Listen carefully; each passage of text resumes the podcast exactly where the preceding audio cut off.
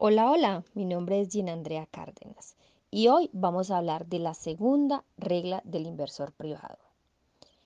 Siempre recuerde los cinco mandamientos del inversor. Primer mandamiento, ahorre siempre el 10% de sus ingresos. Ganaste 100 dólares, reserva 10 dólares. Ganaste hoy mil dólares, reserva 100 dólares. Segundo mandamiento, Controla los ingresos y gastos.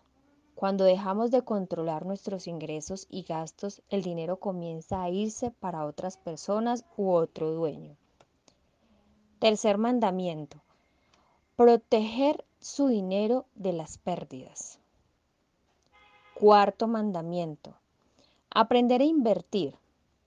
Hay siete maravillas en el mundo y alguien una vez dijo, existe la octava maravilla del mundo el milagro del interés compuesto. Entonces aprender a invertir es comprender cómo crece tu dinero año tras año. Te daré un ejemplo. Si comienzas a ahorrar un dólar cada día durante 30 días, serán 30 dólares al mes. Por 10 años serán 3.600 dólares. Y durante 30 años son 9.800 dólares. Y si es del segundo mes comienzas a invertir en un promedio del 12% anual de ganancia de capital, entonces en 30 años tendrás 108 mil dólares. Quinto mandamiento.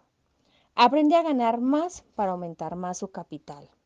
En mi próximo episodio estaremos hablando cómo elegir tu plan financiero.